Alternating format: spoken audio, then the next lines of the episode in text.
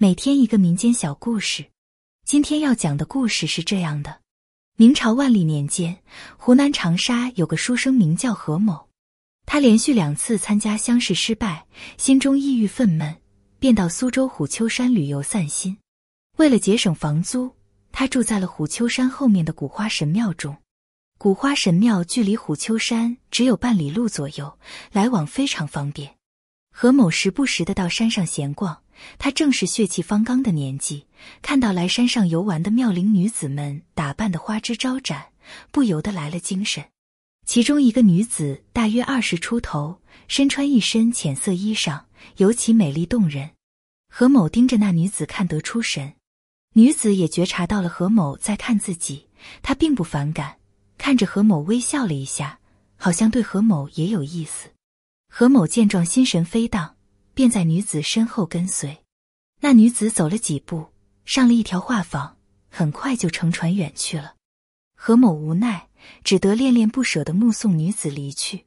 回达住所之后，何某心神恍惚，满脑子都是那个女子的倩影和笑颜。到了晚上，何某翻来覆去睡不着觉。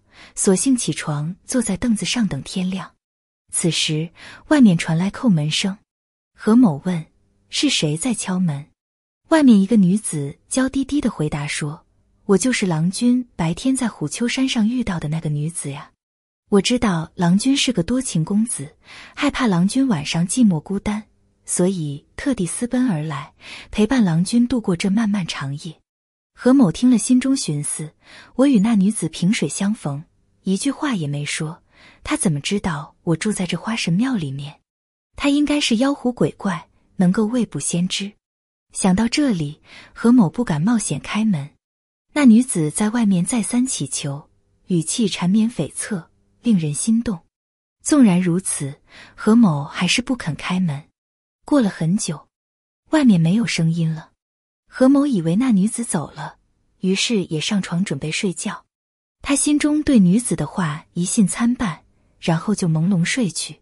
何某刚刚睡着，那女子就娇笑着走进了房间。何某此时身不由己，只得与女子同眠。等到今明天亮之后，何某睁眼见身边并无女子，才知道自己是做了一个梦。何某以为是自己对女子思念太深，日有所思，夜有所梦。也没有太在意，谁知从那天开始，他每天晚上都梦见那个女子前来和自己幽会。三个月后，何某变得面黄肌瘦，无精打采，看起来好像老了二十岁。有时候，女子甚至白天也会出现，和何某打情骂俏，对何某如影随形。何某知道女子乃是妖魅，想尽办法驱逐女子，但是没有丝毫效果。何某绝望了，他静静等待自己油尽灯枯的那一天。这一天，有一个身材心长、面容清瘦、穿着一身破烂道袍的道士，背着一柄宝剑，慢慢的从花神庙前路过。何某当时正好在花神庙门前晒太阳，和道士照了个对面。道士看了何某几眼，脸上露出惊讶的神色。他询问何某说：“公子是个年轻男子，理应阳气充足。”为何看起来阳气已尽，命不久矣？难道是被妖魅鬼怪所纠缠而导致的吗？何某见道士仙风道骨，应该是个世外高人，于是将自己的遭遇告诉了道士。道士听了，点头说：“这就对了。”说完，他解下背上的宝剑，递给何某说：“将此剑放在你的床头，就能除去迷惑你的妖魅。假如宝剑发出响声，你一定要握紧它。”千万别让宝剑飞走。何某连连点头，躬身接过宝剑。道士说：“明日再会，就此别过。”说完转身离去。何某拿起宝剑查看，发现宝剑的剑柄上缠了一圈细细的麻绳。回到房间，何某将宝剑放在床头，顿时觉得精神好了一些。到了晚上，那个妖女唱着歌想要进屋。床头的宝剑忽然剧烈颤动，剑柄的麻绳瞬间变成了一条赤龙，化作一道红光从门缝中飞了出去。与此同时，宝剑变得金光闪烁，令人无法直视。接着，宝剑发出铿然之声，何某这时候非常害怕，根本顾不得去握住宝剑。宝剑又颤了一下，便如同离弦之箭一般，直奔红光飞去。这一夜，女子没有再回来。何某睡得很香，只是担心丢了宝剑，没办法向道士交代。第二天一早，道士果然来向何某索要宝剑。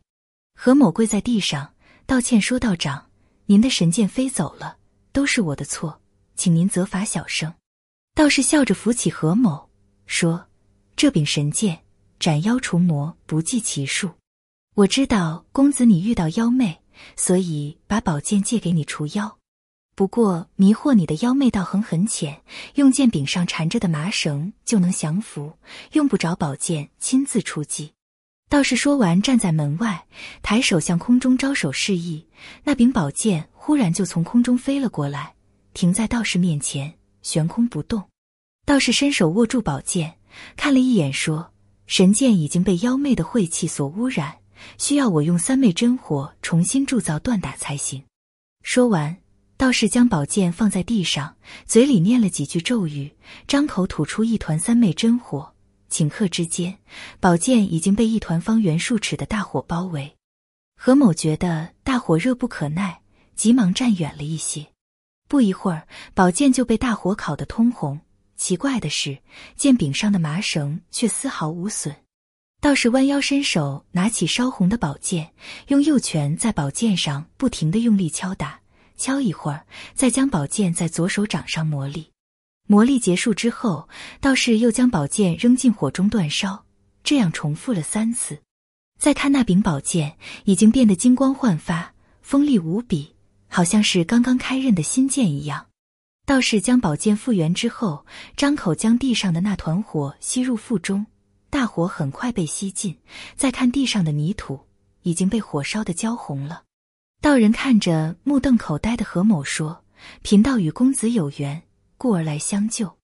如今妖魅虽被驱除，但是公子您的元气已经大伤。